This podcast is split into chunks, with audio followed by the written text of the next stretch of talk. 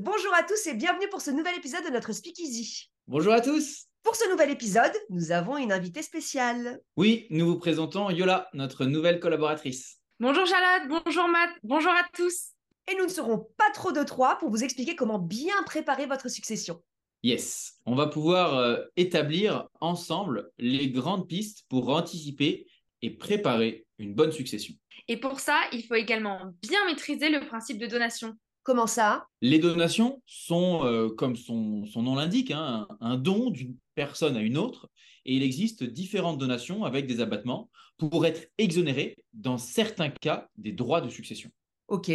La préparation de cette succession va se scinder en deux parties, l'immobilier et le financier, car les outils ne sont pas les mêmes pour l'un et pour l'autre. Très bien, bah commençons par l'immobilier. La première possibilité qui s'offre à nous et qui est commune à l'immobilier et au financier, c'est l'abattement de 100 000 euros par parent et par enfant, qui permet de donner des actifs immobiliers ou financiers à son ou ses enfants sans être taxés, et ce, tous les 15 ans. Dans la suite de cette information, l'utilisation de cet abattement pourrait venir pour donner la nue propriété d'un bien immobilier présent dans le patrimoine. Très bien, mais comment ça marche? Je vais te donner euh, un exemple, Charlotte. Tu peux donner la nue propriété de ton bien à ton enfant tout en gardant l'usufruit euh, de ce bien.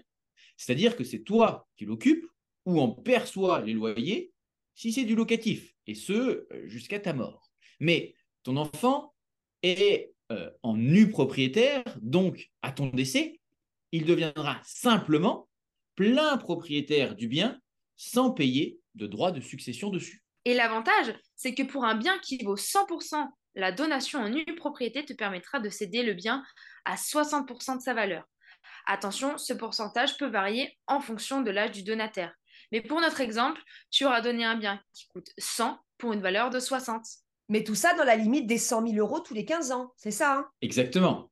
Il nous faudra euh, payer des droits de donation que sur le reliquat dans le cas où la valeur du bien est supérieure à 100 000 euros. Par exemple, pour une donation d'un bien d'une valeur de 150 000 euros, seuls 50 000 euros seront taxés. C'est top ça Ouais, c'est super top comme fonctionnement et cela peut être fait tous les 15 ans sur plusieurs biens et pour l'ensemble des enfants. Très bien, c'est noté.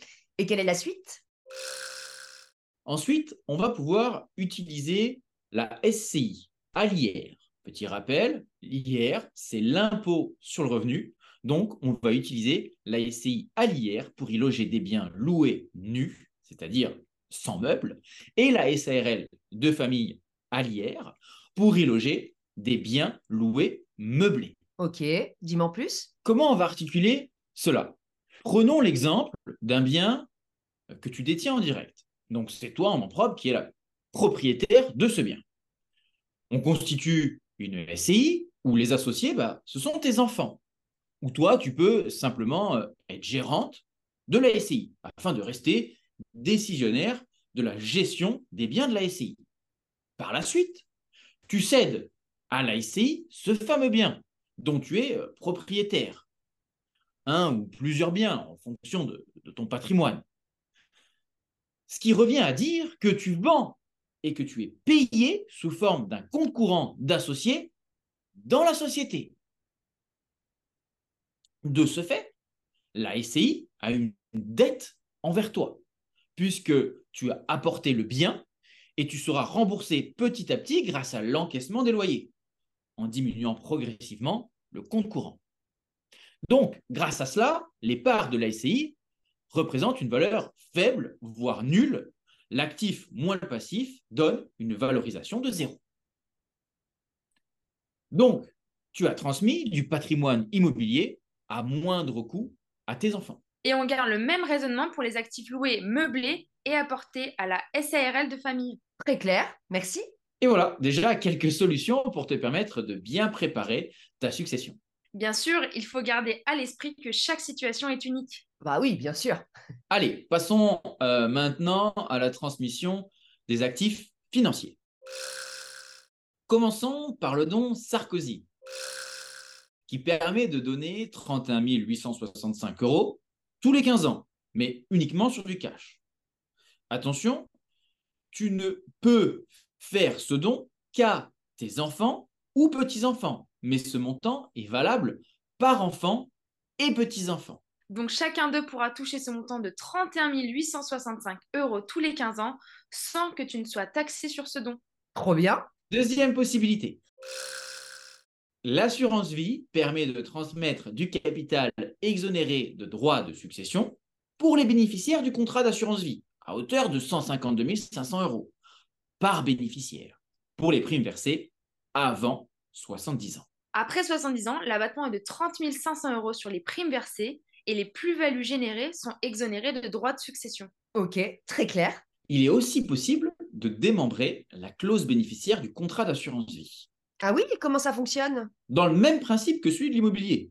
Le souscripteur du contrat rédige une clause bénéficiaire qui indique qu'à son décès, le capital détenu sur le contrat qui a pris fin sera réparti entre le conjoint survivant, hein, qui reçoit l'usufruit euh, du capital et pourra donc jouir de 100% du capital à sa guise. Il est ainsi protégé au décès de son conjoint.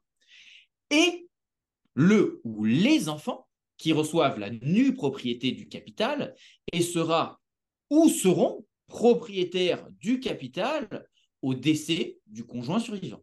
Ainsi, le contrat d'assurance vie initial a été transmis au conjoint, puis directement à l'enfant ou aux enfants en une seule transmission, sans que le conjoint survivant n'ait besoin de le transmettre à son tour, évitant ainsi de consommer ses propres abattements de 152 500 euros par bénéficiaire. Bien compris. Merci Yola, merci Matt. Et voilà déjà quelques pistes à considérer afin de bien préparer votre succession. Et si vous voulez en savoir plus, et que euh, l'on étudie ensemble votre situation, appelez-moi, envoyez-moi un SMS ou un email et on regardera tout cela ensemble. Et si ce n'est pas moi, toute l'équipe de LPF est à votre disposition pour vous accompagner. C'est la fin de ce Speakeasy. Merci beaucoup pour votre attention. On espère tous les trois que ça vous a plu. Si c'est le cas, n'hésitez pas à liker et partager la vidéo. On se retrouve le mois prochain pour un nouvel épisode. Et d'ici là, restez au contact de vos rêves.